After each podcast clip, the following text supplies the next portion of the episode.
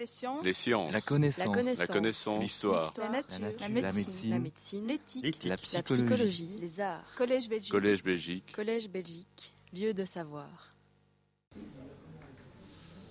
Voilà, un œil sur la salle, un œil sur l'horloge et sur le chronomètre. Je pense que la salle étant presque, presque remplie et le chronomètre m'indiquant que hmm, si j'attends trop, ben, le quart d'heure académique euh, va être éventuellement utilisé sans raison, eh bien, je vous propose de, commencer. Je voudrais tout d'abord euh, saluer celles et ceux qui sont dans l'autre salle ou dans ce qu'on appelle le hall blanc et qui malheureusement n'ont pas pu trouver une place euh, ici dans ce cocon douillet qui est la salle du Conseil provincial. Et nous aurons l'occasion après de tous nous mélanger, de pouvoir continuer à échanger sur, le thème du jour ou sur d'autres. Monsieur le président de l'Académie royale de Belgique, monsieur le secrétaire perpétuel de l'Académie royale des sciences, des lettres et des beaux-arts de Belgique, même la présidente du bureau du Collège Belgique, monsieur le professeur au Collège de France, vous qui êtes notre invité de ce soir, monsieur l'administrateur délégué du Collège Belgique, messieurs les secrétaires perpétuels des Académies royales de langue et littérature française de Belgique et de l'Académie royale de médecine, monsieur le secrétaire perpétuel honoraire de l'Académie royale des sciences, des lettres et des beaux-arts de Belgique, mesdames et messieurs les, académiciens, monsieur l'attaché de coopération scientifique et universitaire de l'ambassade de France représentant son Excellence Madame l'ambassadrice de France, monsieur le recteur de l'université de Namur, monsieur le recteur honoraire de l'université de Namur, monsieur le député président du collège provincial, monsieur le conseiller provincial, monsieur le président honoraire du Parlement de la Fédération Wallonie-Bruxelles, monsieur le conseiller honoraire du Canada, mesdames et messieurs les professeurs des universités et directeurs des hautes écoles, monsieur le commissaire divisionnaire de la police fédérale, monsieur l'auditeur général honoraire au Conseil d'État, mesdames et messieurs, en vos petites grades et qualités, comme on dit chez nous, et j'en ai vu quelques-uns ou quelques-unes, donc je rajouterai avec euh, énormément euh, de bonheur, chers amis, chers amis. Alors généralement, mentionner euh, le mot collège devant un gouverneur d'une province belge francophone évoque avant tout la réunion hebdomadaire de l'exécutif provincial à laquelle nous assistons, souvent les jeudis matins, tantôt avec l'enthousiasme d'un métronome, tantôt avec le détachement d'un sparadrap, parfois avec la constance d'un jardinier cherchant désespérément le verger des Hespérides.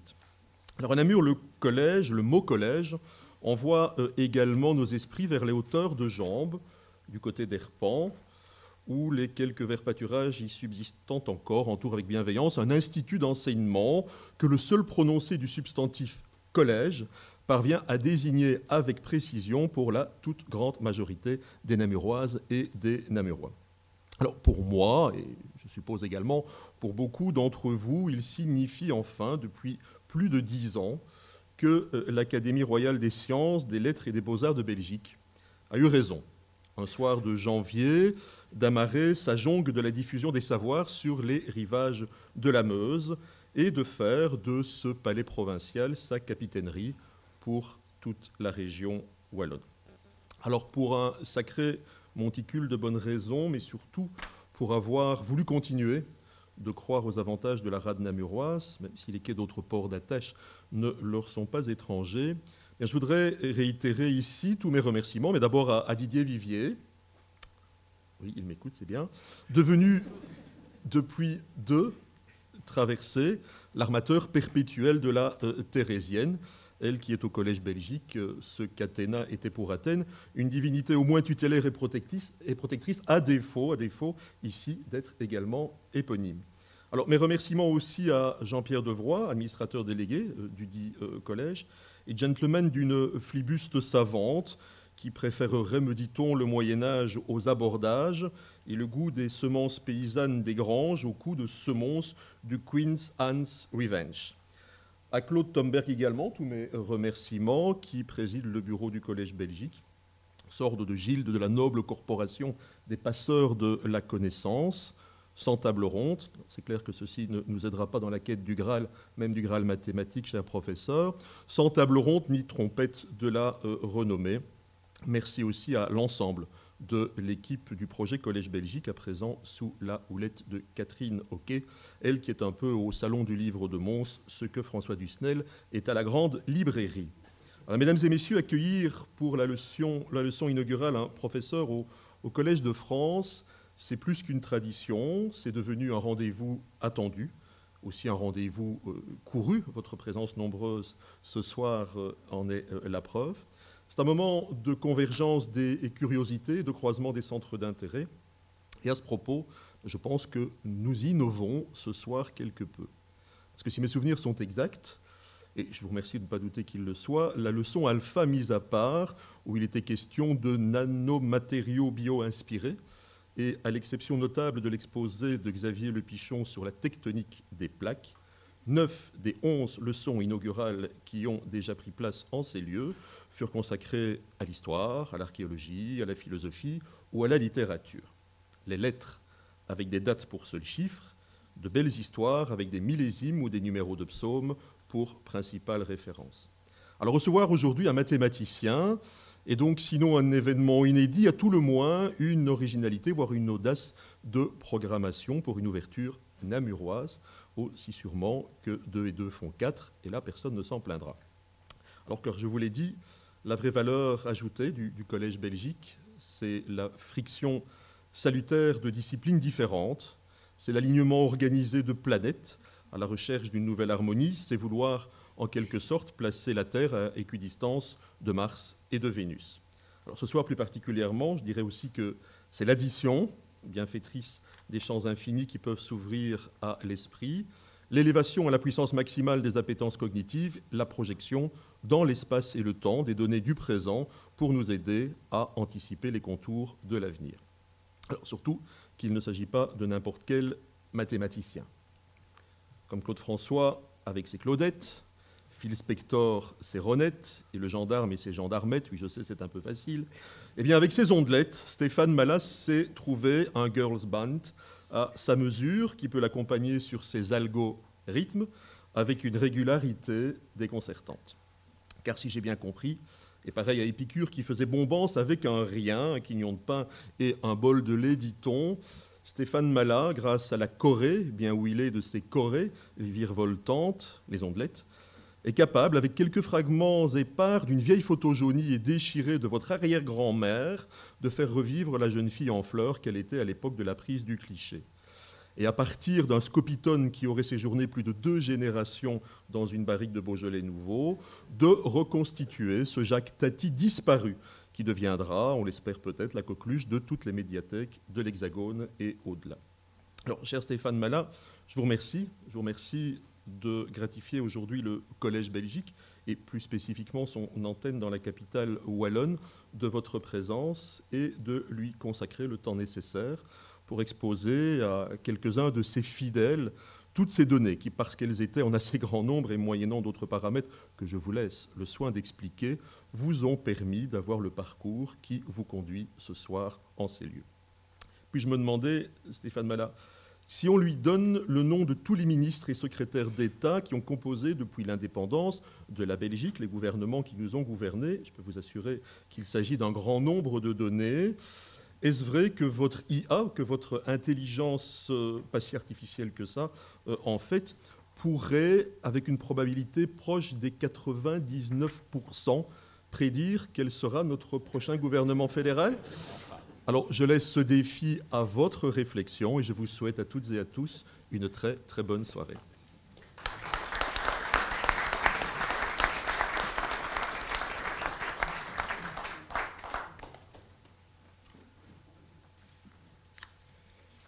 Chers amis, et je remercie déjà le gouverneur d'avoir décliné la liste de vos titres, je ne les répéterai donc plus, même si ça nous permet de faire connaissance. Je voudrais euh, tout d'abord remercier, comme euh, à, chaque session, le gouverneur de la, province de Namur pour son hospitalité et pour nous permettre d'occuper ces lieux tout à fait prestigieux et très agréables pour le Collège Belgique dans, son site de Namur.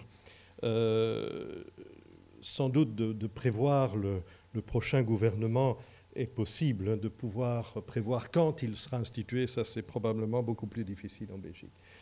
Euh, je voulais en tout cas vous, souhaiter la, bienvenue. Nombreux, je disais que les mathématiques faisaient recette, euh, mais ce sont peut-être les neurones qui attirent aussi. Euh, et, je salue, tout comme le gouverneur, la partie de l'auditoire qui se trouve dans la salle d'à côté. Euh, le cycle 2020 du Collège Belgique, vous le découvrirez dans le, dans le programme que vous pouvez prendre ou que vous avez déjà pris euh, à l'entrée. Vous verrez que c'est un programme euh, très fourni et je voudrais d'emblée en remercier les principaux artisans, c'est-à-dire ceux qui vont délivrer des conférences, mais aussi ceux qui organisent le Collège Belgique à savoir euh, la présidente de son, de son bureau, euh, euh, ma, ma consoeur Claude Tomberg, l'administrateur délégué, mon confrère Jean-Pierre Devroy, et puis toute l'équipe du Collège Belgique que vous avez eu l'occasion de voir à l'entrée et qui effectivement vous permettent aujourd'hui de fonctionner, nous permettent de fonctionner de la meilleure manière possible.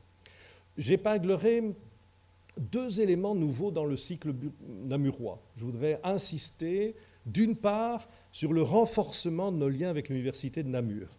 C'est quelque chose que nous avons souhaité, pas seulement à Namur d'ailleurs, sur d'autres sites, mais euh, je voudrais souligner que euh, la, la réponse de l'Université de Namur a été particulièrement enthousiaste et rapide, et il y aura euh, effectivement des liens qui se concrétiseront dans l'organisation euh, des différentes euh, cours, conférences dès cette année.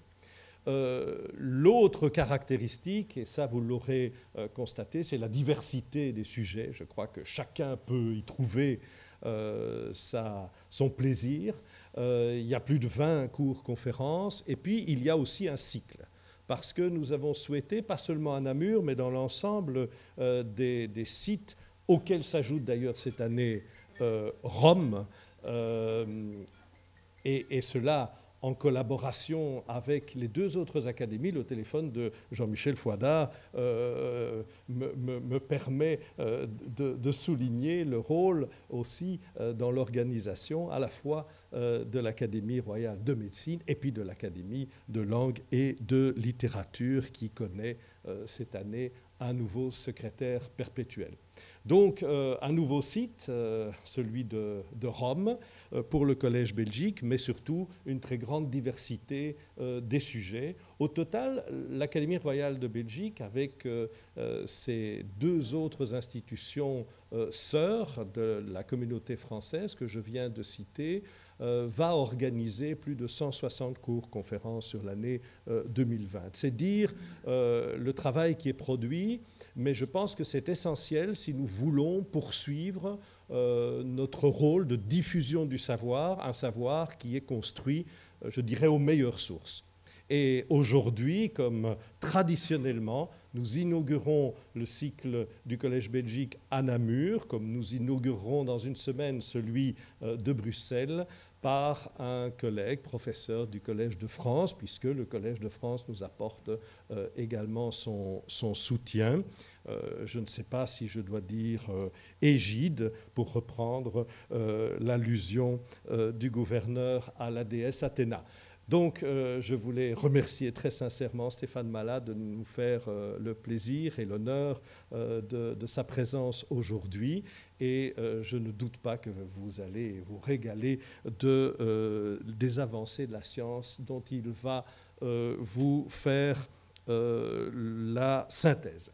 Voilà, je vous remercie à nouveau pour votre présence et je cède maintenant la parole à, à, Claude Tomberg euh, pour vous dire quelques mots. Merci beaucoup.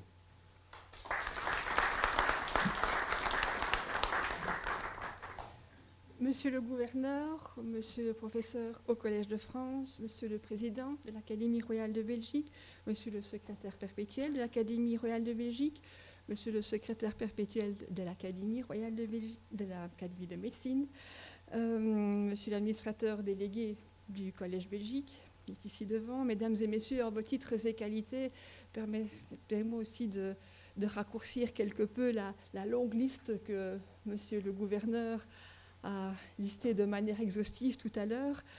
Et donc, c'est avec un immense plaisir que nous ouvrons cette douzième euh, session annuelle du Collège Belgique ici à Namur. Et Monsieur le Gouverneur, comme chaque année depuis 12 ans maintenant, vous nous ouvrez les portes de votre magnifique palais provincial et grâce à votre soutien indéfectible, les cours, conférences du Collège Belgique sont maintenant euh, solidement ancrés dans le paysage culturel namurois. Alors, la proximité de l'université, comme vous venez de le mentionner, est bien sûr un atout important, mais pas seulement. Parce que nous avons observé que de nombreux auditeurs viennent de très loin pour assister aux cours conférences. Et je pense que c'est important euh, de le souligner. Et donc, au nom du Collège Belgique, de l'Académie royale de Belgique, de l'Académie royale de médecine de Belgique et de l'Académie royale de langue et littérature française de Belgique, soyez-en chaleureusement remerciés. Mesdames et messieurs, cette année encore, le Collège Belgique vous propose un programme original et diversifié portant sur les avancées scientifiques les plus récentes et les actualités culturelles. Alors, des réflexions sur des thèmes euh, thématiques sociétales vous seront également euh, proposées, interrogeant les perspectives d'avenir avec objectivité et lucidité, avec l'espoir de favoriser la connaissance, la réflexion, la critique et les choix d'avenir les plus pertinents. Au cours de ces douze dernières ces 12 années, le Collège Belgique a connu un succès grandissant. C'est que la formule fait mouche. Le Collège Belgique répond à un besoin grandissant d'informations aux sources validées, loin des fake news, voire des tentatives de désinformation. De plus, par le biais des nouvelles technologies de l'information et de la communication, nous sommes assaillis d'informations diverses et variées dans des domaines qui bien souvent, que bien souvent nous ne maîtrisons pas, ou tout du moins, nous ne maîtrisons pas toutes les nuances et subtilités. Et c'est là un des rôles des cours-conférences, apporter une synthèse objective, éclairant les éléments pertinents d'une réflexion et d'une pensée juste. C'est également attirer notre attention sur tous ces éléments auxquels nous n'avons jamais pensé. C'est aussi développer notre esprit critique. Le besoin de connaissances tel que révélé par le succès du Collège Belgique est sans doute également lié à une inquiétude palpable face aux défis inédits auxquels nous sommes confrontés.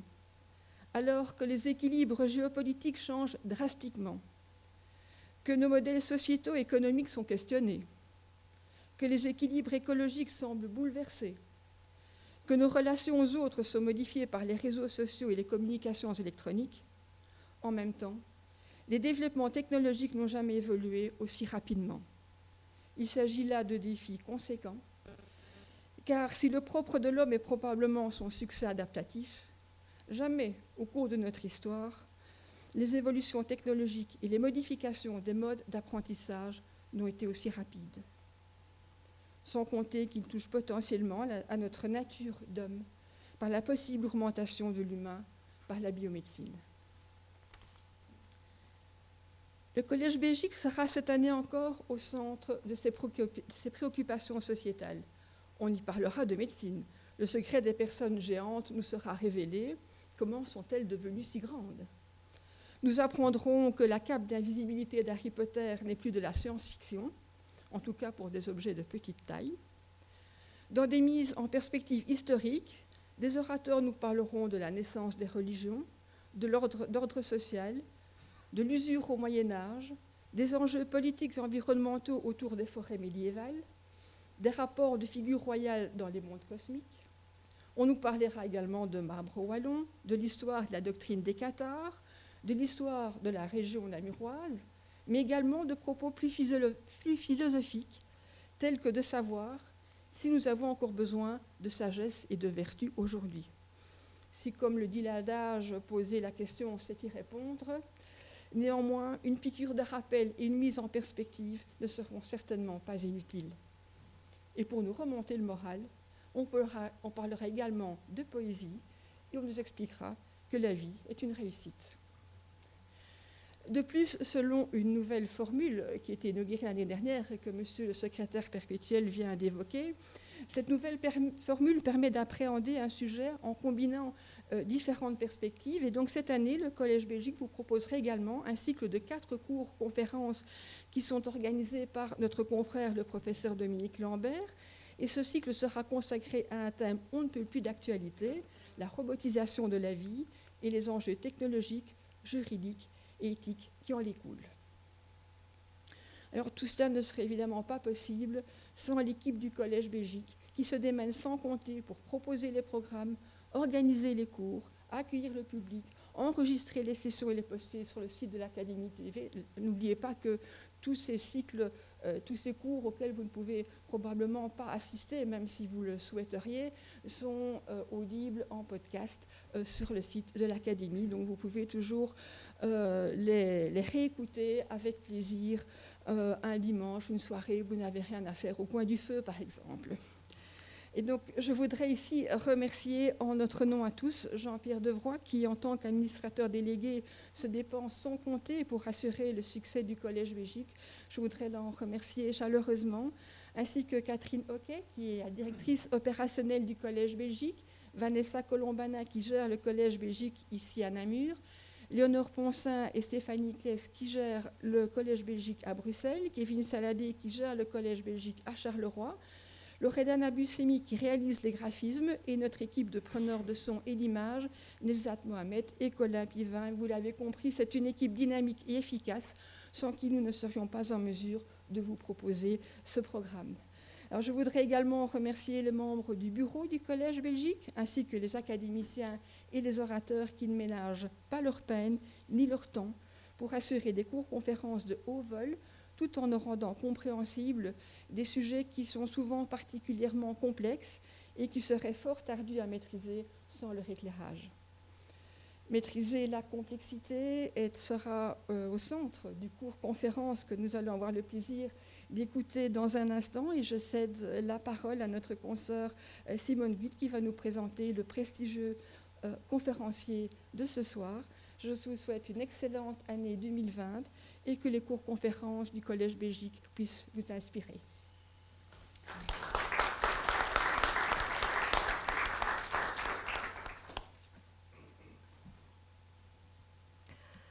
Notre orateur aujourd'hui est Stéphane Malat, professeur au Collège de France, titulaire depuis 2017 de nouvelle chaire de sciences des données.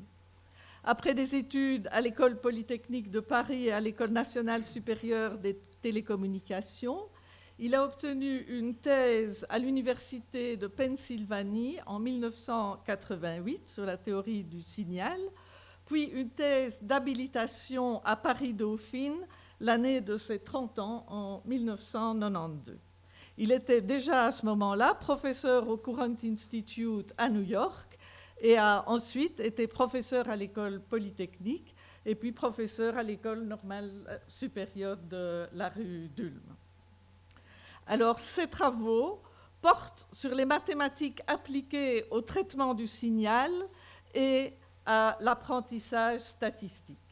Donc ça fait appel à l'informatique, à la statistique, à l'optimisation, bien entendu, mais également, quand on veut comprendre les, phénomènes en grande dimension, à l'analyse pour les problèmes de régularité, à la géométrie pour les problèmes de groupes de symétrie, à la topologie pour associer des nombres à des classes d'objets.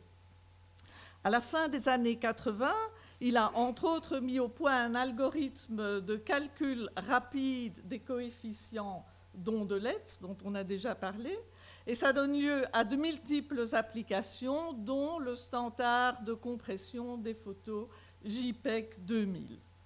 Il s'est ensuite tourné vers le calcul de représentation parcimonieuse, c'est ce qui a été mentionné, c'est retrouver des images avec peu de, de données, et a fondé en 2001 une start-up, Let It Wave, spécialisé dans les puces électroniques pour les télévisions qu'il a dirigé jusqu'en 2007. Depuis 2008, il s'est intéressé et est devenu un spécialiste de ce qu'on appelle le deep learning, donc les algorithmes d'apprentissage profond. Son but est de comprendre mathématiquement comment ces algorithmes font pour traiter les données en grande dimension. Alors bien sûr, il est titulaire de très nombreux prix et distinctions que je ne vais pas donner. Entre autres, il est le chercheur français le plus cité dans le domaine des sciences de l'ingénieur et de l'informatique. Il est membre de l'Académie des sciences de Paris depuis 2014 et membre étranger de la National Academy of Engineering américaine depuis 2017. Et donc c'est avec très grand plaisir que je lui laisse la parole et qu'on va entendre les mystères mathématiques des réseaux de neurones profonds.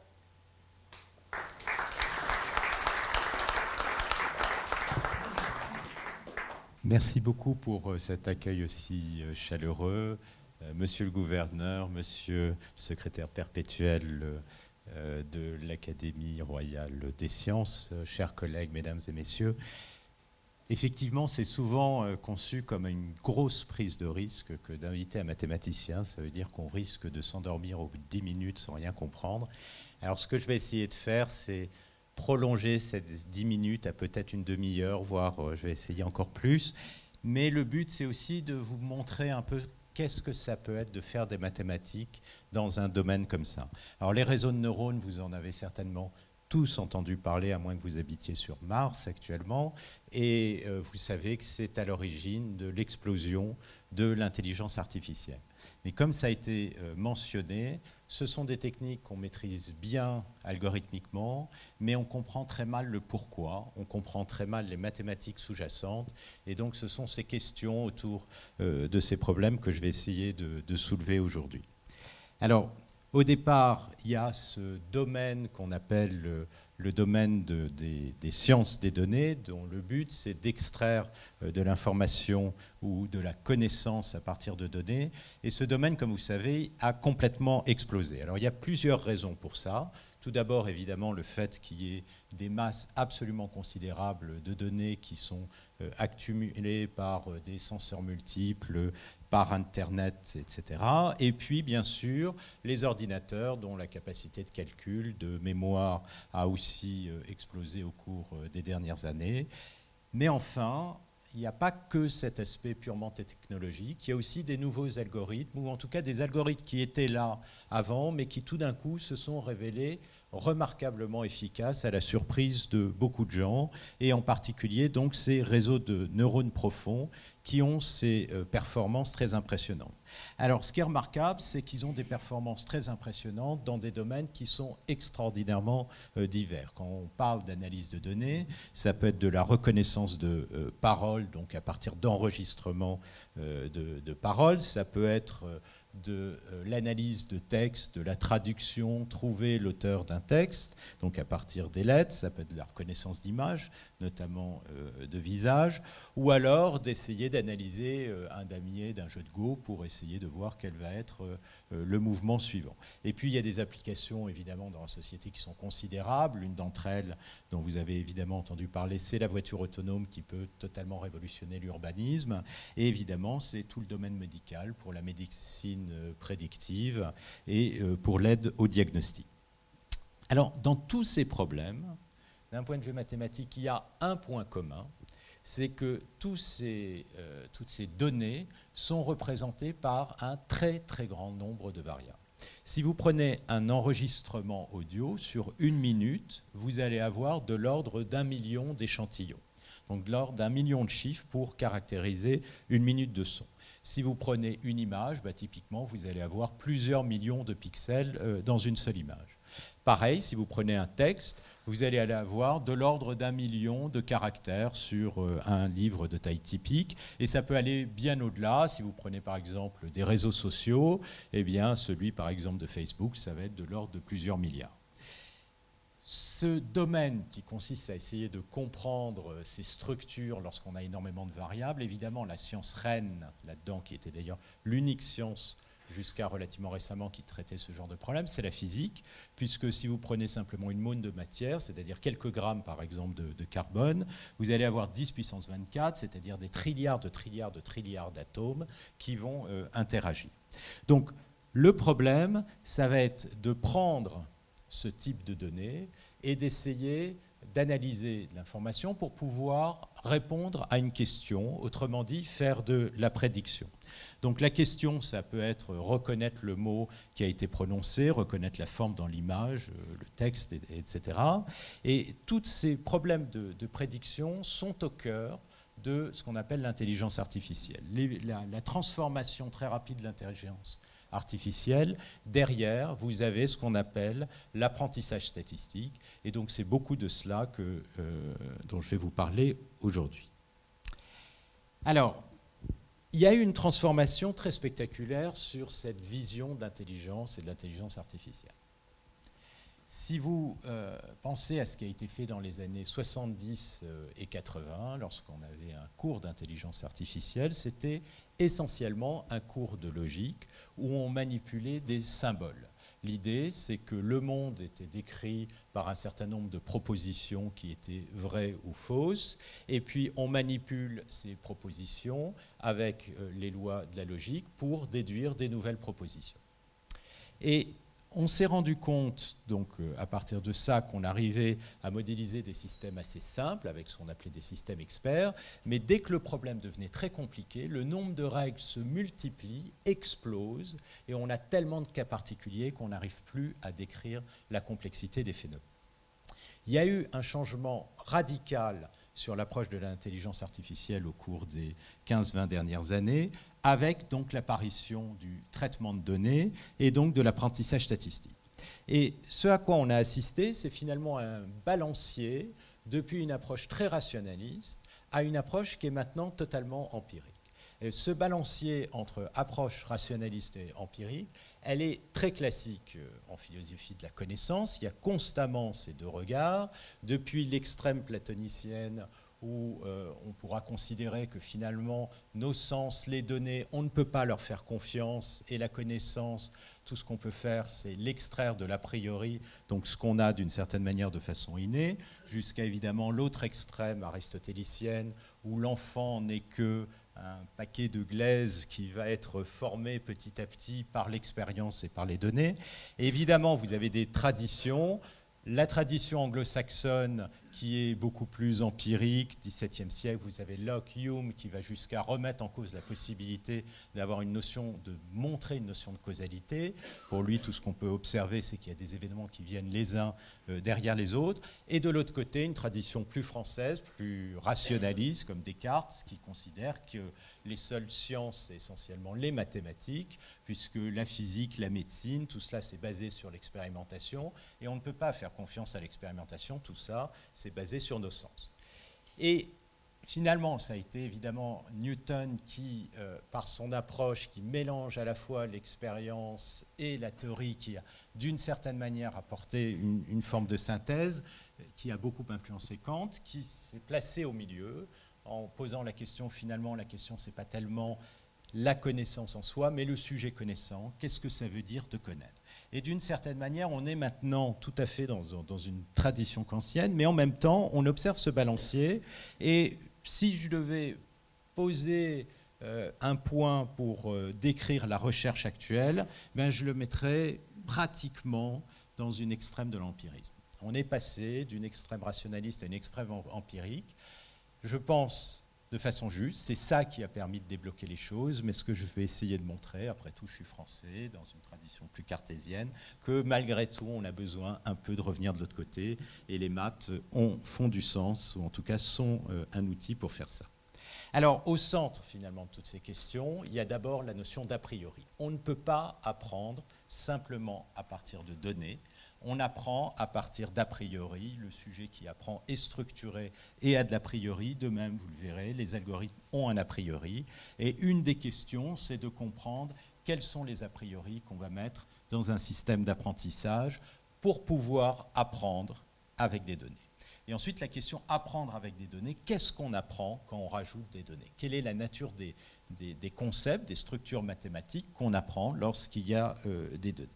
Alors, on peut se demander pourquoi se poser toutes ces questions, puisqu'après tout, il y a des algorithmes qu'on comprend au niveau de l'implémentation, puisque l'implémentation informatique est tout à fait maîtrisée. Pourquoi est-ce qu'il y a besoin d'avoir un regard un peu plus loin, et par pure euh, quête intellectuelle?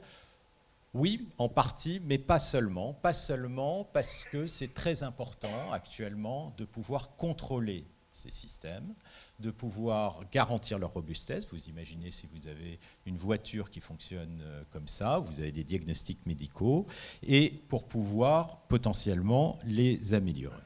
Alors, je vais revenir au départ sur ce que c'est qu'un algorithme d'apprentissage. Donc, comme je l'ai dit, on va prendre des données. Alors, en maths, on aime bien appeler les objets X, donc je vais l'appeler X. X, c'est ma donnée, donc par exemple, c'est une image. Et la question que je vais poser ici, c'est quel est l'animal dans, cette image? Donc il va y avoir une réponse, et la réponse, je vais l'appeler Y. Donc ici, Y, c'est un chien. D'accord? Et donc, ce qu'on aimerait, c'est remplacer le système visuel par un algorithme qui sera capable de répondre à cette question.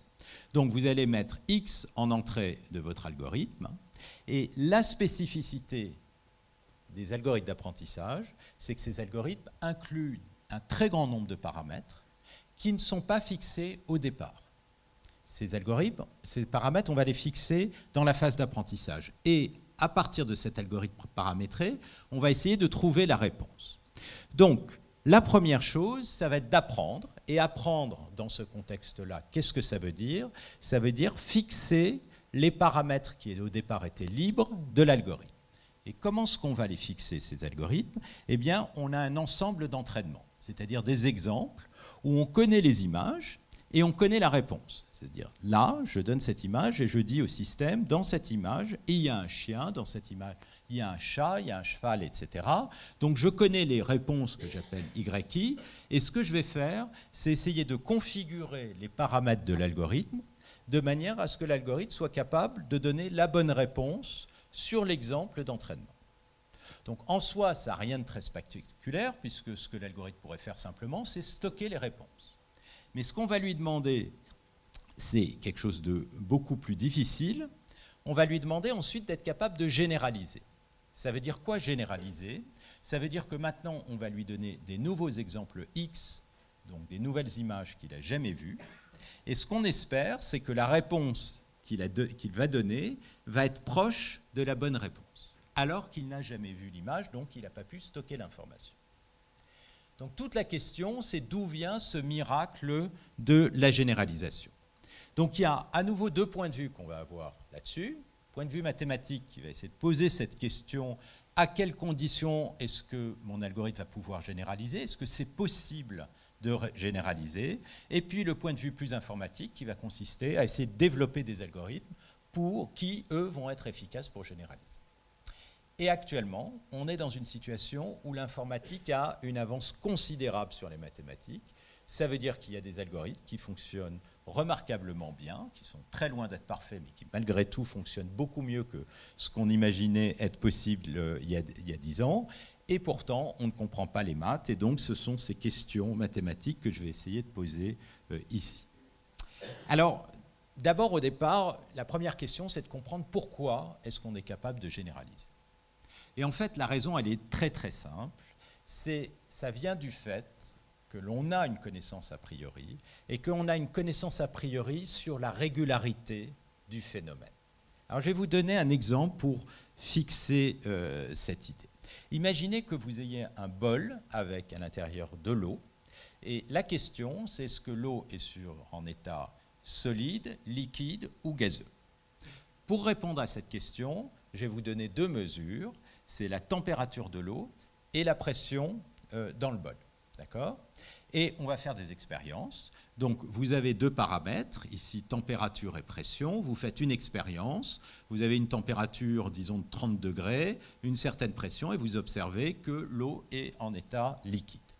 Maintenant, vous faites d'autres expériences, et chaque expérience va vous donner un point dans ce plan de pression-température pour lequel vous allez observer que l'eau est sous l'état liquide ou bleu solide pour les basses températures ou plutôt gazeux pour les hautes températures. Maintenant, on va vous demander de généraliser. Généraliser, ça veut dire quoi? C'est je vous donne un nouveau point X et je vous pose la question. Il est là, voilà la température et voilà la pression. Est-ce qu'il est plutôt solide, liquide ou gazeux? Ça veut dire quoi? Reconnaître euh, l'état du système, ça veut dire en fait diviser ce domaine en trois zones et donc trouver les frontières entre les différentes zones. Et donc voilà un exemple de frontière qui respecte parfaitement le fait que ces points soient liquides, gazeux et solides entre les différents domaines. Maintenant, quand je regarde cette frontière, je me dis il y a quelque chose de pas très raisonnable. C'est pas très raisonnable parce qu'après tout, la physique est plutôt régulière. Si jamais vous bougez un peu la température et la pression, ça va pas sauter violemment de euh, liquide, gazeux, reliquide, regazeux, etc. Donc, où est-ce qu'on va mettre la régularité a priori? Sur le fait qu'a priori, on s'attend plutôt à ce que ces frontières soient régulières. Si maintenant vous essayez de mettre des frontières régulières en respectant les zones, ben vous allez obtenir des frontières un peu comme ça.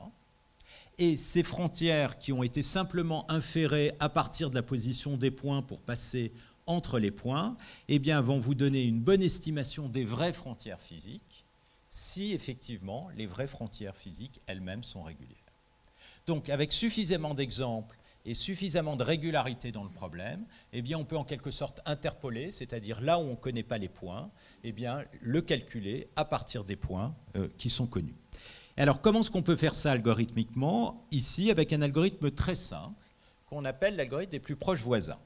Je prends mon point X, qui a une certaine température et pression, et je regarde parmi tous les points que j'ai déjà collectionnés, quel est le point le plus proche c'est celui-là. Et celui-là, il se trouve qu'il est sous forme liquide, donc je vais dire X est liquide. Donc c'est un algorithme assez brutal et qui va revenir en fait à diviser les domaines avec des segments de droite qui va passer de façon équidistante entre les différents points. Donc ça, c'est un exemple d'algorithme. Vous voyez, a priori, le problème, il n'est pas très compliqué. Il faut de la régularité, voilà un algorithme simple qui semble résoudre le problème. Et pourtant, non, le problème est horriblement difficile. Alors pourquoi est-ce que le problème est horriblement difficile? Il est horriblement difficile parce que vous n'avez pas deux paramètres, mais énormément de paramètres. Et là, on passe dans des problèmes qu'on appelle des problèmes de grande dimension, et on fait face à ce qu'on appelle la malédiction de la dimensionnalité. Alors je vais vous expliquer ça sur, à nouveau, je vais prendre des exemples d'images, parce que c'est un peu plus intuitif. Si vous prenez une image, x, donc le nombre de paramètres, si vous avez 1000 par 1000 pixels, c'est 1 million. Chaque point de l'image est un paramètre, c'est le niveau de gris. 0, c'est un point noir. 1, c'est un point blanc. D'accord? Donc vous avez de l'ordre de 1 million ici de variables. Donc x est caractérisé par euh, ce million de coordonnées. Donc au lieu x de le représenter comme un point dans un plan, eh bien le nombre d'axes, c'est le nombre de paramètres. Donc ici, j'en ai un million, c'est un peu difficile à dessiner. J'en ai juste dessiné trois. Mais vous pouvez toujours dire x, c'est un point dans un espace dont le nombre d'axes, c'est le nombre de paramètres, c'est-à-dire un million. Maintenant, je vais faire la même chose que ce que j'ai fait pour mon bol d'eau. Je vais prendre des exemples. Donc, je pose une question, pardon. Quel est l'animal dans cette image? Et je vais prendre des exemples. Ça, ce sont des chats. Donc chaque image ici correspond à un point, d'accord, avec son million de paramètres, cette image à un autre point. Et puis maintenant, je vais prendre des exemples de chiens, donc j'ai des points comme ceci. Et maintenant, naïvement, je peux me poser la question, je prends x, quel est le point, euh, l'image la plus proche de x? Et ça, ça va me répondre n'importe quoi. Pourquoi ça va me répondre n'importe quoi? Parce qu'en en fait, il n'existe aucune image qui typiquement va être proche de mon image particulière. Pourquoi? Parce que pour que j'ai une image qui soit proche de x, ça voudrait dire que j'ai une image qui est quasiment identique, dont tous les points de cette image sont quasiment égaux au point de l'image x. Alors on peut se poser la question, pour garantir que j'ai suffisamment d'images et garantir que j'en ai une qui soit proche de n'importe quelle image arbitraire, x, combien d'images il me faut? Eh Bien, chaque fois, disons qu'on veuille une précision de 1 dixième ce qui n'est pas énorme. Chaque fois que je bouge un point de 1 dixième, il faut que j'ai une nouvelle image. Donc je vais avoir 10 images quand je bouge une coordonnée, fois 10 la deuxième, fois 10 la troisième. Combien de coordonnées j'ai? J'en ai d. Donc le nombre d'images dont je vais avoir besoin, ça va être 10 à la puissance d. 10 fois 10 fois 10, d fois. Si vous prenez 10 à la puissance 80, c'est déjà le nombre d'atomes dans l'univers. C'est monstrueusement grand. Mais D, ça ne va pas être 80, ça va être 1 million. vous voyez bien que c'est sans espoir. Le nombre de, données dont on parle sont totalement, totalement inaccessibles. En fait, en pratique, on a très, très peu de données. Et les données que vous avez dans l'espace des données, c'est comme euh, des pointes complètement isolées, un peu comme les étoiles dans le ciel. Donc, Si on veut effectivement généraliser, c'est-à-dire remplir les trous alors qu'on a très peu de données, il va falloir que l'objet qu'on généralise, la fonction qu'on va essayer de récupérer, soit très très très régulière pour qu'en la connaissant simplement en quelques points très loin, on puisse calculer sa valeur au milieu. Et donc la question qui se pose d'un point de vue mathématique, c'est quoi la nature de cette régularité qui fait que miraculeusement on est capable de reconnaître la parole, des sons, faire des diagnostics, etc.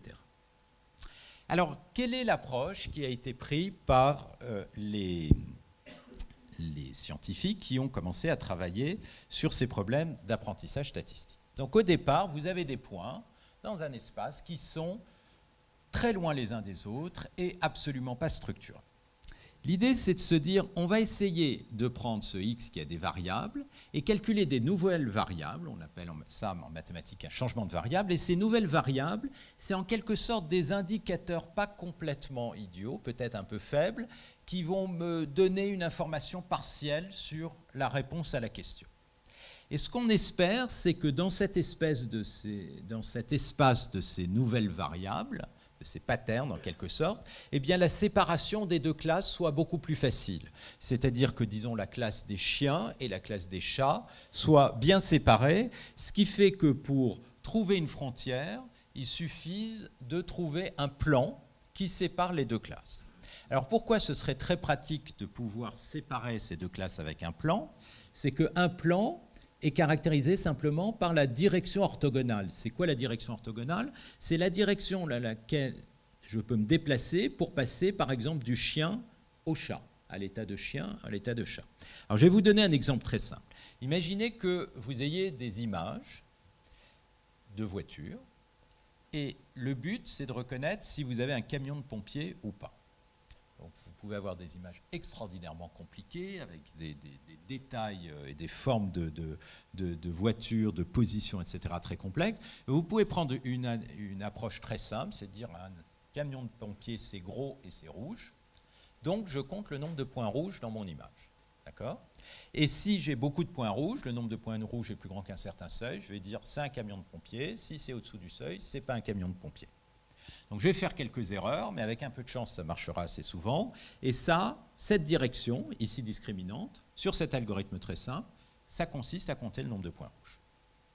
Alors, en pratique, on va quand même faire des algorithmes un peu plus compliqués où on va essayer d'apprendre quelle est la manière de combiner tous ces euh, descripteurs.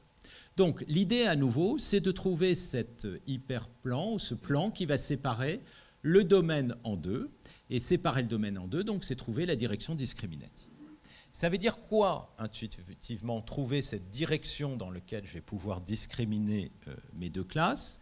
Ça veut dire faire un vote, en quelque sorte, sur les indicateurs que j'ai construits.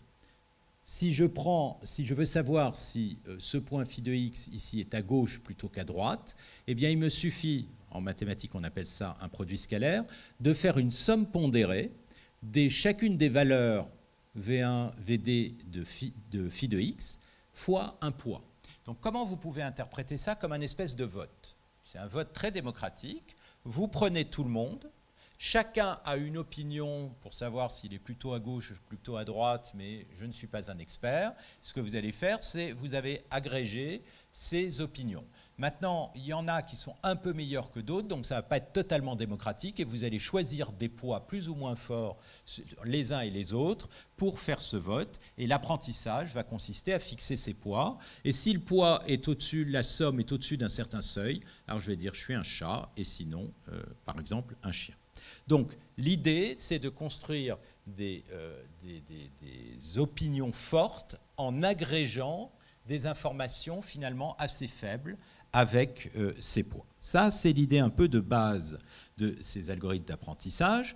Mais évidemment, la grosse difficulté, c'est de construire cette représentation qui va vous donner ces informations partielles, c'est-à-dire cette population d'informations qui, sont, qui est pas très bonne, mais qui est quand même au-dessus de la moyenne.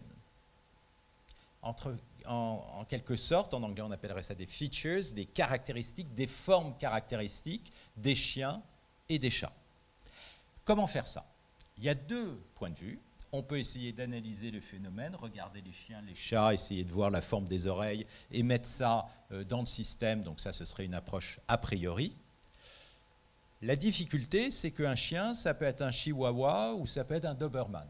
Donc la variabilité, elle est considérable. Une autre approche, c'est de dire je vais apprendre ces espèces euh, d'éléments discriminants. Autrement dit, je vais apprendre ce changement de variable phi de x. Et ça, c'est le point de vue des réseaux de neurones. Alors comment fonctionne un réseau de neurones? Un réseau de neurones, donc d'abord, qu'est-ce que c'est qu'un neurone? C'est euh, un modèle qui a été inspiré euh, de la biologie dans les années 50.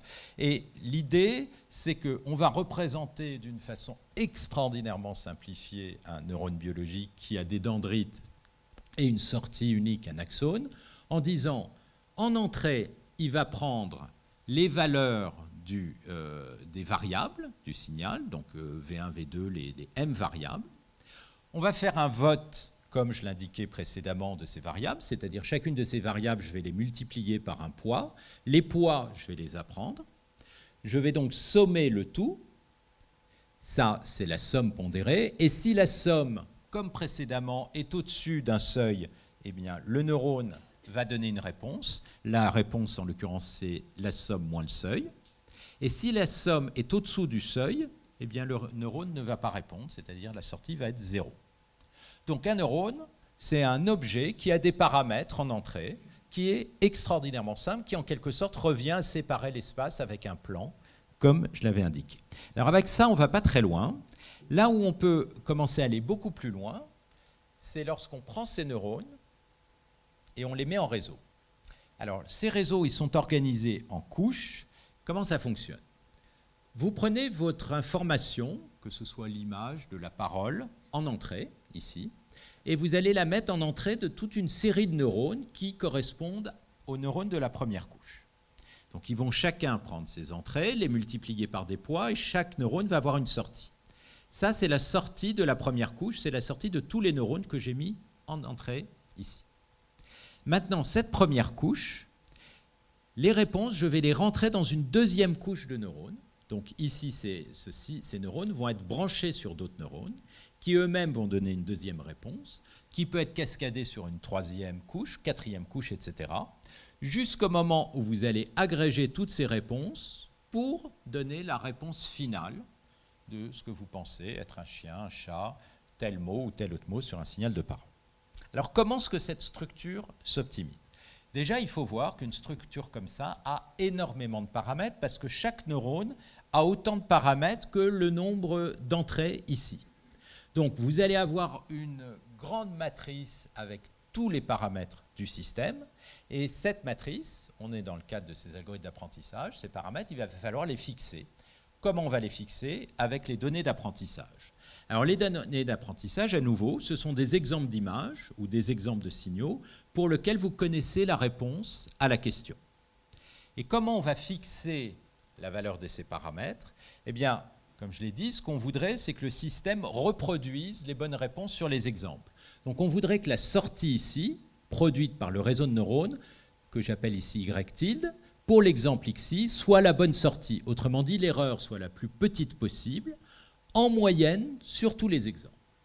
Donc qu'est-ce qu'on fait? On essaye d'optimiser tous les paramètres du réseau pour que systématiquement, il donne à la sortie la bonne réponse sur les exemples que vous avez donnés dans la base d'entraînement. Alors quand on regarde ça, on a l'impression que finalement, on apprend tout à partir des données et qu'on est donc dans une approche qui est totalement empirique. En fait, non. Non, parce qu'il y a une architecture qui a été donnée au départ, c'est la manière dont vous allez brancher les neurones les uns par rapport aux autres. Et dans cette architecture, vous allez mettre toute l'information a priori que vous avez sur le problème, et c'est là que les mathématiques vont rentrer en jeu. Alors, D'abord, il y a un problème qui est très difficile dans ces systèmes, c'est de les optimiser, c'est-à-dire d'optimiser tous les paramètres du système pour que effectivement vous arriviez à avoir la bonne réponse sur tous les exemples.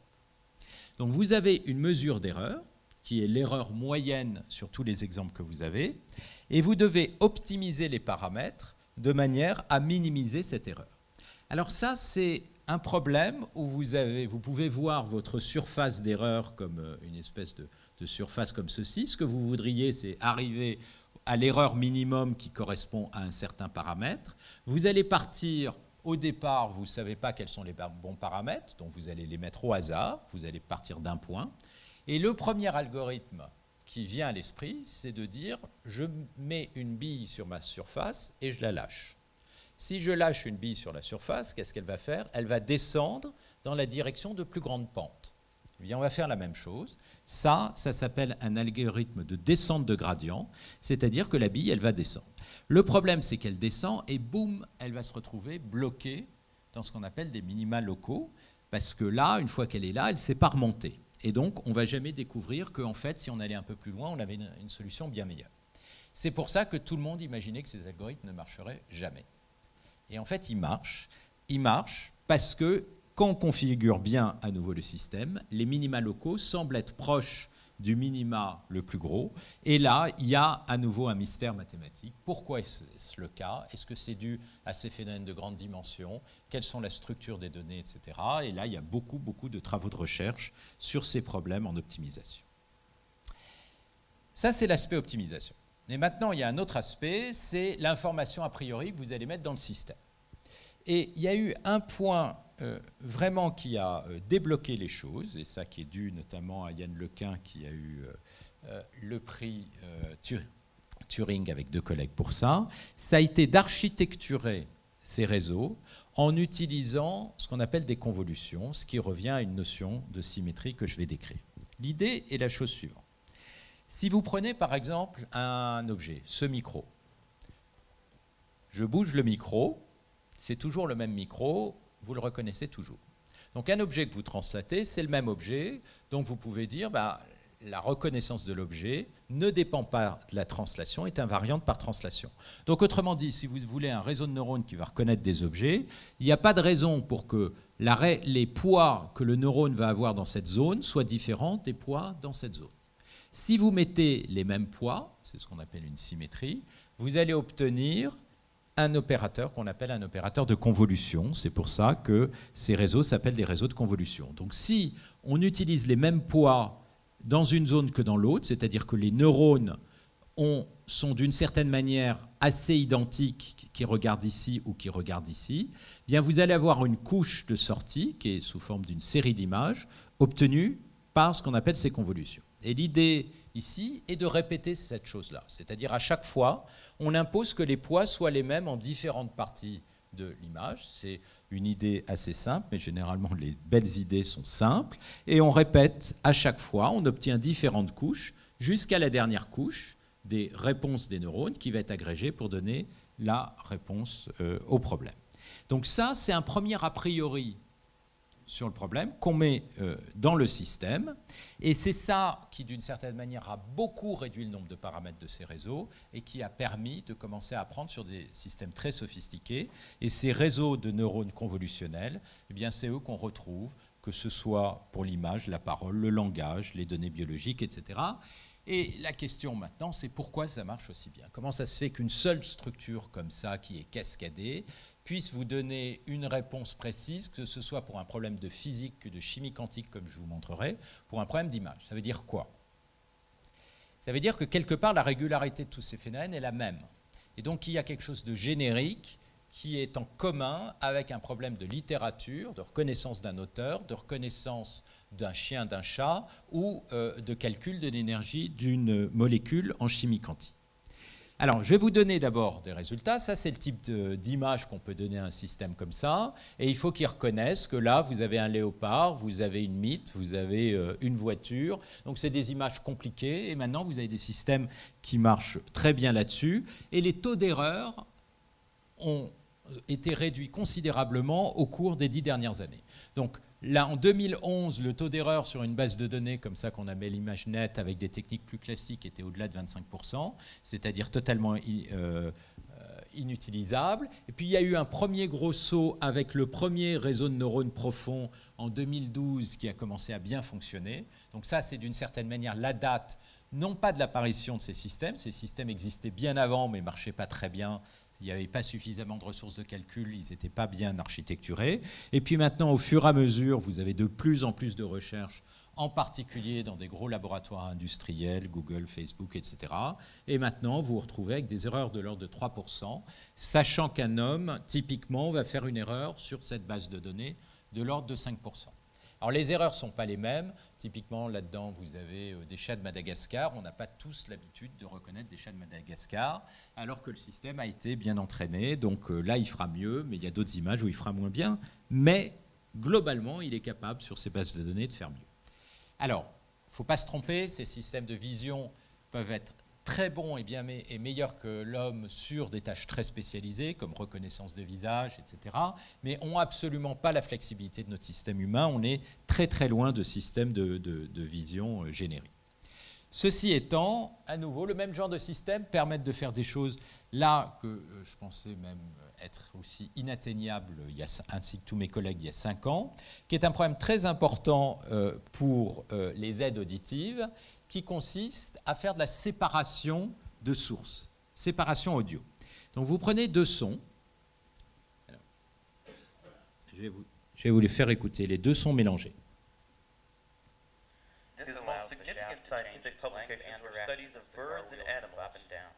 Voilà, c'est typiquement une situation de cocktail où vous avez plein de choses en même temps. Et ce que vous voudriez, c'est écouter une personne.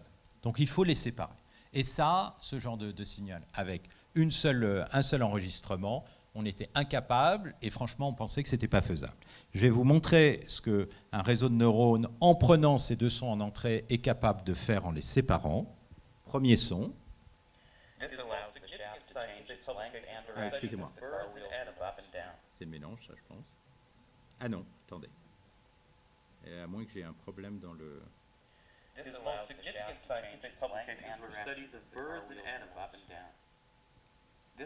the shaft to change its length and direction as the car wheels move up and down. Premier son séparé. His most significant scientific publications were studies of birds and animals. Vous voyez, ça marche très bien. Ça a été une grosse surprise parce que ça utilise beaucoup d'informations, de contexte, beaucoup d'exemples, etc. Et donc ça, ça n'existait pas il y a trois ans, d'accord? En deux ans, euh, ça a été considérablement accéléré, ça fonctionne bien, et maintenant, ça va passer dans les aides auditives. Euh, il y a des startups qui développent ce genre de choses. Donc, pourquoi comprendre? Ça marche très bien, euh, ça marche pas toujours très bien. Prenez par exemple ces exemples d'images qui sont, vous reconnaissez, euh, des téléphones portables, etc., des, chiens parfaitement reconnus. On, rajoute une erreur, mais qui est un peu pernicieuse, qui a été optimisée. Si vous regardez ces images, vous, vous voyez aucune différence, mais lui, le système, il voit la différence et il les classifie toutes comme des autruches. Alors, ça, ça fait rigoler, sauf si vous êtes en voiture, d'accord, à ce moment-là. Et là, vous rigolez plus du tout. Euh, et ça dépend ce qu'il fait avec. Mais donc, ça, on veut éviter. On veut éviter, ça, c'est des problèmes typiques de stabilité. Et donc, on a besoin de comprendre si on veut éviter ce genre de choses. Alors, c'est là euh, que se pose donc euh, cette fameuse question pourquoi est-ce que ça marche bien? Quelle est la régularité sous-jacente à ces phénomènes? Et quelles sont les mathématiques qui vont permettre d'adresser ce genre de choses. Ce qu'on voit apparaître, c'est trois grands phénomènes. D'abord, il y a une structure hiérarchique. Et cette structure hiérarchique, on la retrouve dans le monde, dans la plupart des phénomènes, en biologie, en physique, dans les phénomènes symboliques. Il y a une organisation hiérarchique et ces réseaux de neurones agrègent l'information à travers les couches de façon hiérarchique sur des domaines de plus en plus grands. Et pour ça, il y a une théorie c'est effectivement la théorie des ondelettes. Ça a été comme ça que j'ai été euh, aspiré euh, dans ce domaine, mais c'est juste un aspect. Le deuxième aspect, je l'ai mentionné, il y a des symétries. Un objet ici ou un objet ici, c'est le même. Donc il y a des phénomènes d'invariants, et ces invariants, on peut les utiliser pour caractériser la symétrie, la régularité du phénomène. Et puis, il y a après tout la notion de pattern, malgré tout. Un œil, ça a une certaine forme, etc. Il y a des structures, il y a des, reconnaissances de formes, et donc il y a des formes qui jouent un rôle particulier. Et ce qu'il y a derrière, ça va être la notion de parcimonie, qui est aussi une notion qui était importante dans tous ces travaux de traitement du signal. Donc, ce qu'on voudrait essayer de faire, c'est d'une certaine manière construire une théorie mathématique qui explique pourquoi on est capable de résoudre ces problèmes, et donc quels sont les problèmes qu'on ne résoudra pas aussi bien, et quelles sont les bonnes architectures. Alors ce que je vais faire, c'est juste vous donner une idée intuitive de quels sont les concepts mathématiques et pourquoi ce ne sont pas des mathématiques aussi simples que ça. Pourquoi il y a besoin de faire vraiment des mathématiques un peu sophistiquées autour de tout ça. Alors d'abord, cette idée de séparation d'échelle. C'est une idée qui est finalement tout à fait intuitive. Quand vous avez un certain nombre de variables qui interagissent, pensez à des particules, ça peut être des pixels, ça peut être des agents, euh, vous-même, euh, votre interaction avec votre famille, avec différentes personnes sur Terre. Ben, on peut se dire, toutes les particules interagissent avec toutes les particules, donc c'est très compliqué. Mais en fait, quand on regarde un peu plus près, on se rend compte qu'une particule va avoir une interaction très forte avec ses voisins, vous-même par exemple avec euh, votre famille. Et puis les particules un peu plus lointaines, eh bien, au lieu de regarder l'interaction avec chacune d'entre elles, on peut résumer cette interaction comme étant une interaction du groupe avec cette particule. Les particules encore plus lointaines, par exemple, imaginez euh, l'ensemble de tous les euh, Chinois, ça va être difficile de regarder l'interaction avec chaque Chinois. Par contre, on ne peut pas la négliger. Pourquoi? Parce que si, par exemple, la Chine a des tensions politiques avec la Belgique, ça peut influencer votre vie. Donc, en tant que groupe, c'est très important. Et donc, on va construire ces groupes qui ont des tailles de plus en plus grandes, plus on s'éloigne. Et ça, c'est ce qu'on appelle ces phénomènes de séparation d'échelle. Sauf que, ce qui est compliqué, c'est qu'évidemment, les pays, ils ont une politique, ils interagissent entre eux. Et donc, il y a une interaction entre les groupes, et c'est tout ça qu'il faut comprendre. Tout ça, c'est un problème qu'on a très mal compris jusqu'à maintenant en mathématiques et que les réseaux de neurones semblent être capables de faire. Alors ce que les ondelettes sont capables de faire, c'est séparer les échelles. Les interactions entre ces échelles, c'est un problème mathématique ouvert et il semblerait donc que les réseaux puissent l'adresser. Alors comment on sépare les échelles? Ça, c'est un exemple d'image qui est lié à euh, ce dont vous parliez sur JPEG 2000. Vous prenez une image et l'idée, c'est que vous allez séparer les détails fins qui vont apparaître ici, qui vont être extraits avec des petites ondelettes qui en quelque sorte extraient les variations de l'image. Alors un point gris, c'est zéro, donc rien ne se passe. Blanc, ça bouge vers le haut. Noir, ça bouge vers le bas. Et donc vous voyez apparaître les contours ici. Et puis l'image à plus basse résolution, où on va à nouveau calculer les détails. Plus basse résolution, on recalcule les détails, etc. Cette structure-là, on reconnaît quelque chose qui ressemble un peu au réseau de neurones. C'est-à-dire il y a ces espèces de cascades de convolution précisément, sauf que les réseaux, de neurones mettent des non-linéarités. Donc la question, c'est à quoi ça sert, ce genre de choses? Alors le deuxième concept, c'est la notion de symétrie. Et là, on passe des ondelettes qui correspondent en mathématiques à ce qu'on appelle de l'analyse, à la géométrie, à la théorie des groupes. Alors cette idée de symétrie, elle est très très classique en physique. Quand vous voulez essayer de comprendre l'état d'un système, au lieu de regarder simplement le système, vous allez regarder qu'est-ce qui se passe quand vous bougez le système. Et en particulier, ce qu'on va regarder ici, c'est les transformations des données qui préservent la réponse. Comment je peux changer un chien pour que ça reste un chien D'accord? Mais ce changement, je vais le faire de manière à ce que ça préserve les chiens, les chats, tous les animaux. Donc une transformation des données qui va préserver les réponses, c'est ce qu'on appelle une symétrie. Par exemple, ça, c'est des choses que vous connaissez euh, tous bien. Vous prenez un carré, c'est quoi les symétries? Vous faites une rotation de 90 degrés, c'est toujours le même carré. 180 degrés, c'est toujours le même carré. Donc, un carré a un certain nombre de symétries, est invariant par l'action de ces rotations, alors qu'un cercle, d'une certaine manière, c'est beaucoup plus régulier. C'est invariant par n'importe quelle rotation au lieu de euh, ces quatre rotations pour le carré. Alors, L'idée géniale, elle est venue euh, d'Évariste Gallois, juste avant de mourir dans ce fameux duel. Euh, durant et dans la nuit, il a écrit son testament mathématique. Alors lui, son problème, c'est évidemment pas la reconnaissance des chiens et des chats. Son problème, en apparence, il n'a rien à voir, c'est la résolution des équations du cinquième degré. Mais l'idée géniale d'Évariste Gallois, ça a été de dire, au lieu d'essayer de s'acharner à essayer de calculer les solutions, ce que je vais essayer de regarder, c'est regarder une solution et de regarder comment je peux transformer cette solution pour que ça reste une solution.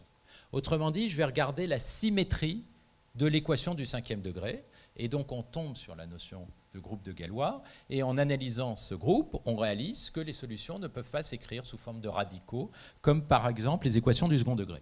Mais là, on va faire la même chose. On va essayer de regarder les transformations qui préservent l'équation, c'est-à-dire ici, qui préservent la réponse au système.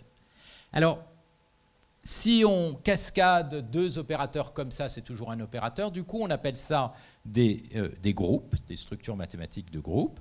Et en quoi est-ce que ça vous aide?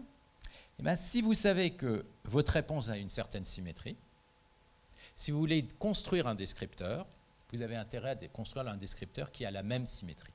Alors, c'est quoi les symétries pour des images? Je l'ai dit, par exemple, vous prenez un 3, vous le translatez, c'est toujours un 3 si votre problème, c'est de faire de la reconnaissance de chiffres. Mais une translation, ce n'est pas très intéressant, parce qu'une translation, ça a deux paramètres. Donc finalement, si vous enlevez la translation, vous enlevez deux paramètres, vous êtes en dimension 1 million, 1 million moins 2, qui est intérêt. Ce que vous avez envie, c'est d'enlever beaucoup de paramètres. Donc vous avez besoin de transformations qui ont beaucoup de paramètres. Au lieu de prendre une simple une translation, si vous prenez votre 3 et que vous le déformez, donc là, il peut y avoir plein de déformations différentes. Si la déformation est petite, c'est toujours un 3. Le 5, si la déformation est petite, c'est toujours un 5. Donc, vous avez beaucoup plus de symétrie. Et là, euh, je vous donne cet exemple où on peut se balader. Donc, ce groupe de déformation, on appelle ça en maths des difféomorphismes, vous pouvez vous balader sur ce groupe et transformer toute la peinture européenne comme ça, où vous prenez les peintures du Louvre, et vous allez d'une peinture à l'autre. Tant que la déformation est petite, vous reconnaissez c'est à peu près la même peinture. Quand elle est trop grande, c'est plus une symétrie. Vous passez à la peinture suivante. Donc voilà les symétries. OK. Donc maintenant, le problème, c'est de dire, OK, j'ai de l'information a priori, j'ai ces symétries, comment je vais les mettre dans ce réseau? Et donc, typiquement, si vous êtes un mathématicien qui travaille sur un problème comme ça, la première réaction, c'est de dire, oh là, le système, il est trop compliqué, ce que je vais faire, c'est de simplifier, et j'espère que je vais faire presque aussi bien. Donc, par exemple, une chose possible, c'est de dire, bah, après tout, je connais les ondelettes, les ondelettes, elles me permettent de séparer les échelles. Je sais aussi qu'elles vont permettre de construire des symétries. Ça, c'est les maths qui vous le disent par rapport aux déformations. Donc, on va coller des ondelettes partout. C'est-à-dire que tous les poids de tous ces neurones, ça va être maintenant des ondelettes. On croise les doigts. J'ai rien appris. Je n'ai mis que de l'information a priori. Et on se pose la question est-ce que ça va marcher? Ça va marcher, ça veut dire quoi? On va quand même apprendre un petit peu. On va construire ce changement de variable. On va juste apprendre la dernière couche. D'accord? Et typiquement, on essaye et on regarde si ça marche. Alors, ça veut dire quoi? Ça veut dire que euh, on va prendre des exemples de problèmes, de reconnaissance d'images, de physique ou autres, et puis voir si ça marche. L'intérêt, si ça peut marcher, c'est que comme vous n'entraînez plus votre réseau parce que vous savez a priori ce que c'est, vous avez besoin de beaucoup moins de données. C'est la vision d'une certaine manière cartésienne de euh, ces réseaux de neurones, et généralement, quand on est trop cartésien, ça ne marche pas. Alors on va voir jusqu'où on peut aller. Je vais vous prendre un problème, des classes de problèmes qui sont très différentes des images, qui sont très intéressantes, qui touchent la physique. C'est-à-dire, est-ce qu'on est capable de faire en quelque sorte de la physique sans physicien? Ça veut dire quoi? Si vous prenez un problème de physique euh, typique, eh bien, par exemple d'astrophysique, de dynamique de fluide, vous avez n particules qui interagissent. Et qu'est-ce que les physiciens vont faire? Ils vont essayer de retrouver les lois fondamentales qui vont permettre de calculer les équations d'évolution de ces systèmes. Et vous allez avoir des équations comme les équations de Navier-Stokes pour les fluides, de Schrödinger pour les systèmes typiques, qui vont vous permettre de faire des simulations. D'accord? Et donc vous avez juste les équations fondamentales, et avec ça, vous pouvez simuler euh, tous ces systèmes. Alors, l'approche d'apprentissage va consister à dire, je connais presque rien, un petit peu quand même, parce qu'il faut de l'information a priori, mais j'ai beaucoup de données, j'ai des exemples, est-ce qu'à partir de ces exemples, en faisant la même chose que ce que j'ai fait sur mon bol d'eau, je peux apprendre les solutions de ces systèmes avec, par exemple, des réseaux de neurones. Donc, je vais vous prendre un exemple, chimie quantique. Alors quel est le problème là? Vous prenez X, c'est maintenant une molécule en chimie. Ça veut dire quoi une molécule? C'est-à-dire vous connaissez les différents atomes, carbone, hydrogène, oxygène, etc., c'est-à-dire le nombre d'électrons et de protons de votre atome, le nombre de charges, et vous connaissez pardon, sa position dans l'espace. Ça, ça vous fait une molécule. Et maintenant, vous posez la question, est-ce que cette molécule est stable ou elle va se désintégrer? Pour ça, il faut calculer son énergie. Si l'énergie est basse, il y a des chances pour qu'elle soit stable. Donc on veut calculer Y, la réponse, c'est pas chien ou chat, c'est l'énergie de la molécule. Et alors maintenant, cette énergie, on a quelques informations a priori. Vous prenez une molécule, vous la bougez, c'est la même molécule, elle va avoir la même énergie. Vous la tournez, elle va avoir la même énergie. Vous la déformez légèrement, l'énergie ne va pas trop changer. Donc on voit d'une certaine manière, on a un problème qui n'est pas tellement différent du problème de traitement d'image. Alors qu'est-ce que les gens font en physique? Ils calculent ce qu'on appelle les densités électroniques, c'est-à-dire la probabilité de présence euh, des électrons euh, autour des euh, différents noyaux. Et vous voyez que les électrons se baladent entre les différents noyaux. C'est pour ça que vous avez des liens chimiques et que la molécule ne se désintègre pas. Alors ce qu'on va faire, c'est quelque chose en apparence assez naïf. On va dire, OK, je ne connais rien à la chimie, donc je dis simplement, OK, j'ai des électrons qui sont agrégés sur l'atome, c'est-à-dire qui sont en quelque sorte euh, des Dirac, qui sont localisés comme ça. Et on envoie tout ça dans le réseau de neurones, et j'apprends même pas le réseau de neurones, je dis ce sont des ondelettes qui vont éclater l'information à différentes échelles, différentes orientations, et ça va construire des espèces d'images qui en fait ressemblent un peu à des orbitales en chimie on moyenne pour avoir quelque chose d'invariant par translation-rotation, et finalement on apprend. C'est-à-dire à partir de cette représentation, on calcule juste les dernières couches pour essayer de, de, reproduire les énergies qu'on a dans une base de données. Et là, on utilise des grandes bases de données où on connaît les énergies. Qu'est-ce qu'on obtient dans un cas comme ça? Bah, dans un cas comme ça, c'est pour ça que je vous le choisis. Alors, il faut toujours faire attention quand un chercheur vous donne un exemple. Généralement, il a été choisi parmi le million d'exemples où ça marche. Donc ça, c'est euh, typiquement ce genre d'attitude. Et ça marche, regardez, c'est formidable, le système fonctionne. Donc oui, là, ça marche. Ça marche. Il y a d'autres exemples où ça marche aussi. Ça veut dire quoi que ça marche? C'est-à-dire que le système fait aussi bien qu'un réseau de neurones, donc où on aurait tout appris, donc ça ne vaut pas le coup d'apprendre. Pourquoi? Parce qu'on avait suffisamment d'a priori. Pourquoi aussi? Parce que finalement, dans cette base de données, je ne vous l'avais pas dit, mais en fait, les molécules, elles n'étaient pas si grandes que ça. Elles avaient de l'ordre de 30 atomes. Donc le système n'était pas horriblement complexe. Si on passe à des problèmes plus compliqués. Alors je vais vous donner des exemples sur des images. Prenez des chiffres. Les chiffres, c'est des structures très simples. D'accord? Un chiffre, c'est noir et blanc, c'est caractérisé par pas beaucoup de, de paramètres. Ça, c'est l'équivalent de mes molécules avec une trentaine d'atomes. Si vous utilisez donc ces réseaux d'ondelettes, qu'on appelle de scattering, qui n'apprennent rien sauf la dernière couche, et des réseaux vous apprenez tout, c'est à peu près pareil, parce que j'ai beaucoup d'informations a priori et que le problème n'est pas si compliqué.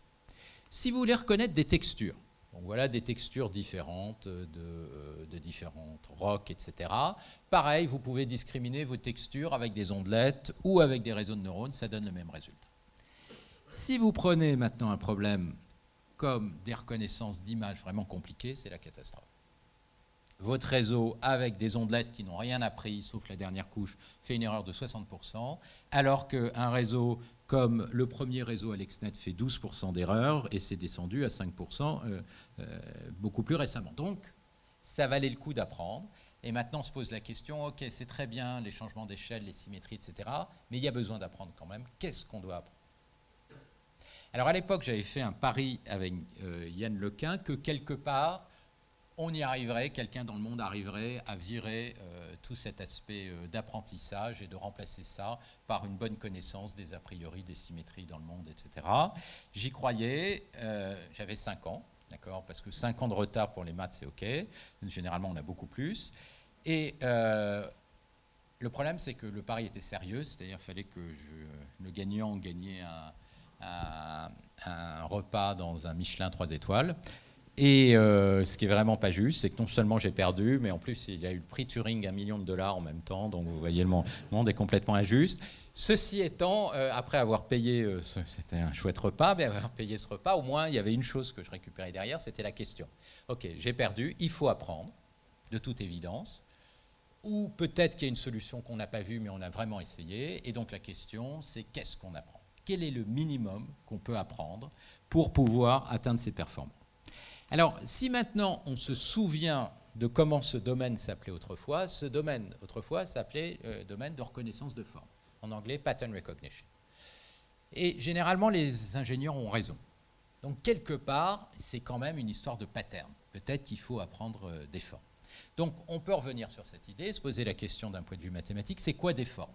Je vais prendre des formes, des, structures élémentaires, des formes d'oreilles, etc. Et je vais tous les stocker dans ce que je vais appeler un dictionnaire. D'accord? Donc un dictionnaire, c'est quoi? C'est un ensemble de patterns que je vais représenter comme ce qu'on appelle des vecteurs, donc la description de ces patterns sous forme des colonnes de ma matrice. Et l'idée, c'est que si j'ai une description, une donnée, je vais essayer de représenter cette donnée comme un agrégat de simplement quelques patterns qui ont été stockés dans mon dictionnaire. Évidemment, ces patterns, c'est ça qu'il va falloir apprendre. Alors en maths, il se trouve que ce genre de problèmes ont été très étudiés. C'est ce qu'on appelle un problème de codage parcimonieux. On a des données, on a une matrice, et on veut représenter les données avec un nombre minimum de colonnes de cette matrice, c'est-à-dire que le code ici, ça va être quasiment tout le temps zéro, sauf je vais choisir cette, forme, celle-là et celle-là. Et ça, ça se résout avec un problème d'optimisation. Je ne vous donne pas les détails. Voilà la formule mathématique. Et ça, c'est un problème convexe, on sait le résoudre. Non seulement on sait le résoudre, mais en plus on sait l'implémenter, la solution, avec d'ailleurs une de euh, vos collègues, Ingrid Dobechi, a beaucoup travaillé sur ce problème et d'une certaine manière, euh, ce réseau de neurones implémente le type d'algorithme qu'elle avait euh, développé là-dessus. Donc, on peut essayer de faire ça. Alors, je reviens sur le problème. Voilà une base de données très compliquée. Voilà la première approche un peu simpliste où on dit je n'apprends rien, je mets juste une information a priori, je veux séparer les échelles, je veux avoir des symétries, et puis je construis euh, mon classificateur qui est juste un classificateur linéaire très simple, et boum, j'ai 60% d'erreurs. Ça ne marche pas. Deuxième approche, très bien, je vais apprendre. Donc je prends mes données et j'apprends les patterns directement sur les images. C'est-à-dire, j'essaye de trouver les patterns dans les images, et puis je fais une classification. Alors, l'idée, c'est que les patterns, on les apprend, donc on les optimise de manière à minimiser l'erreur de classification. Donc, on essaye de trouver les bonnes, et l'erreur, elle reste de l'ordre de 50%, ça ne marche pas. Par contre, si on met les deux ensemble, tout d'un coup, on a un gros bond et on atteint les performances des réseaux de neurones. Qu'est-ce qui se passe ici? Ce qui se passe, c'est que d'abord, vous utilisez votre information a priori pour éliminer toute la variabilité, comme les translations, les déformations, les phénomènes multi-échelles, parce que vous avez l'information a priori. Et ensuite, comme vous avez éliminé cette variabilité, les patterns que vous voulez chercher, il y en a beaucoup, beaucoup moins. Parce que si vous ne l'éliminez pas, bah, par exemple, une oreille, une oreille un peu déformée et encore déformée, tout ça, il faut le stocker dans votre dictionnaire.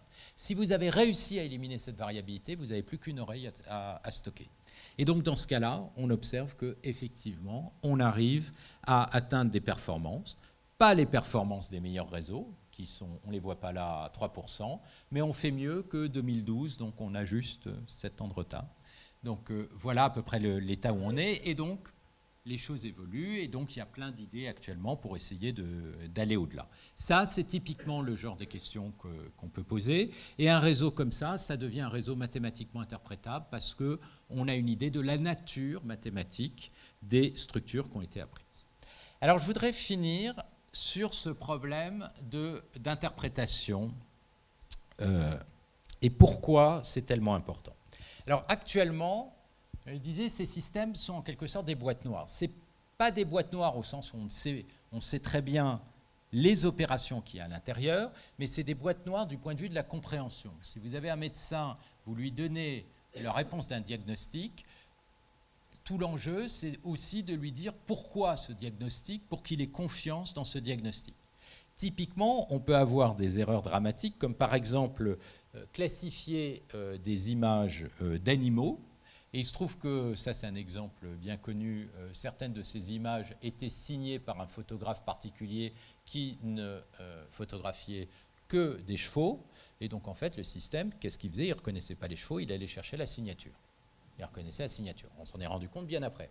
Donc ça, c'est évidemment fondamental à éviter parce que le jour où ce n'est pas la même personne qui photographie, ça marche plus. Donc la question qui se pose quand on dit on veut comprendre ce qu'il y a derrière, on pose la question de est-ce que c'est explicable?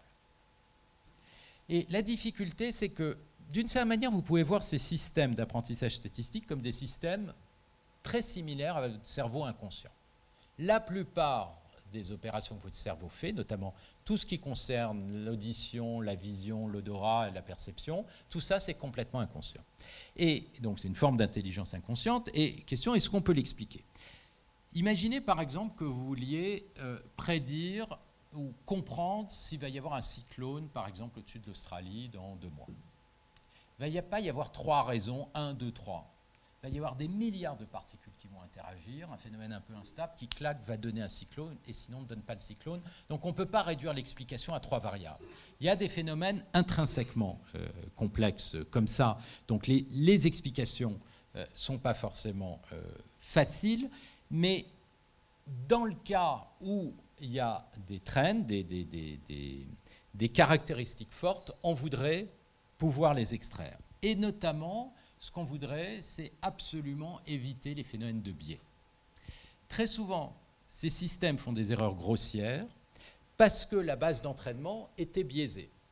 Alors, un exemple aussi euh, fameux, c'est euh, le système de recrutement qui a été euh, développé par Amazon au début. Ils se sont rendus compte que chaque fois que donc ça consiste à prendre des CV et sélectionner parmi les CV les quelques CV qu'on va garder pour des entretiens.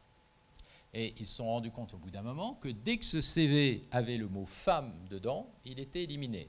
Même si euh, dans votre CV, vous disiez je suis entraîneur d'une masculin d'une euh, équipe de football féminine. Hop, ça disparaît.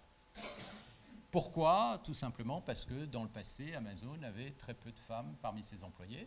Or, le système, qu'est-ce qu'il a fait? Il s'est entraîné sur l'état passé, c'est-à-dire sur un état où il y avait euh, très peu de femmes. Et donc, a priori, vous avez intérêt à éliminer les femmes si vous voulez reproduire les données. Ça, ce genre de biais, évidemment, on veut l'éviter. Ce genre de biais peut devenir extraordinairement euh, subtil dans les données. Donc ça, c'est un des enjeux qui se retrouve absolument euh, partout. Donc, on veut ouvrir notamment cette, cette euh, boîte noire pour essayer de s'assurer qu'il n'y a pas de biais, notamment pas de biais illégaux. Il y a des situations, par exemple, ça c'est un, phénomène, euh, une situation qui s'est retrouvée aux États-Unis, où euh, ce genre de systèmes ont été utilisés dans des jurys pour, par exemple, décider si un prisonnier pouvait sortir ou pas. Évidemment, c'était juste un indicateur, mais vous pouvez imaginer que quand vous avez un indicateur statistique qui est donné, euh, le jury peut avoir envie de ne pas prendre de risques et plutôt de suivre l'indicateur plutôt que d'être responsable pour la sortie de prison et qui ensuite y a un crime. Donc l'indicateur peut avoir beaucoup plus d'impact qu'on ne le pense. Et on s'est retrouvé dans une situation où évidemment vous avez eu quelqu'un qui n'est pas sorti et qui a fait appel et le problème, c'est que le jury s'est retourné vers la société. La société a dit Ah oui, mais nous, on ne sait pas pourquoi. On vous donne le score, mais on ne sait pas le pourquoi du score, et ça, ce n'est pas admissible. Donc, il faut une forme de boucle de retour qui est d'une certaine manière une forme de système euh, conscient. Alors, dans ce genre de, de choses, il y a deux approches qui permettent un peu d'avancer sur la compréhension. D'un côté, d'essayer de structurer ces réseaux, essayer de comprendre ce que chaque composante fait, et ça c'est un peu le type euh, d'approche que j'ai décrit. Et ça c'est finalement très proche de ce qui a été fait dans l'évolution des, systèmes de programmation. Quand vous programmez euh, un système très compliqué comme par exemple un Boeing 747, vous n'avez pas un programme avec des millions de lignes. Vous avez plein de petites fonctions qui sont testées indépendamment, etc donc structurer euh, ces réseaux. Et la deuxième approche, c'est tout simplement de faire des tests statistiques sur la boîte, de manière à s'assurer que le système n'est pas biaisé, mais pour pouvoir faire des tests, il faut évidemment que ce ne soient pas les mêmes personnes qui développent que les personnes qui testent. Et donc là, il y a un enjeu politique majeur qui est de dire est-ce qu'on va imposer des systèmes de certification sur ces systèmes et donc des sociétés externes qui viendraient pour certifier. Donc pour ça, il faudrait que les sociétés qui développent ces systèmes l'acceptent. Évidemment, vous pouvez imaginer qu'elles ne sont pas en faveur de ça. Et donc, il y a euh, beaucoup d'enjeux de régulation autour de ce genre de euh, problème. Mais il y a aussi besoin de maths pour savoir comment le faire. Voilà. Donc la conclusion euh, en trois points, c'est d'abord oui, ces systèmes ont des euh, applications spectaculaires. Ce n'est pas qu'une bulle. Il y a des vraies applications euh, industrielles. Il y a des vrais enjeux scientifiques qui sont des très beaux enjeux. Ça couvre énormément de domaines. Et du point de vue mathématique, comme je disais, on est très loin. Il y a des problèmes remarquables qui se posent. On ne comprend pas ce qui est apprenable ou pas apprenable parce qu'on n'a pas cette notion de complexité qui permet de, caractériser euh, tout ça. On est essentiellement, comme je disais, dans une phase empirique. Qu'est-ce que ça veut dire? Ça veut dire que sur 1000 chercheurs, vous en avez 990 qui travaillent sur développer des systèmes qui sont plus efficaces, aussi parce qu'il y a un enjeu industriel euh, très fort. Et il vous en reste 10 à la fin qui font des maths, hein, maximum. Et je pense qu'il y a besoin de, rétablir un petit peu euh, le balancier, donc d'une certaine manière de, passer de, de, cet empirisme qui a été très sain, qui a permis de débloquer les choses vers une phase peut-être un peu plus rationaliste. Voilà, je conclurai là-dessus. Merci.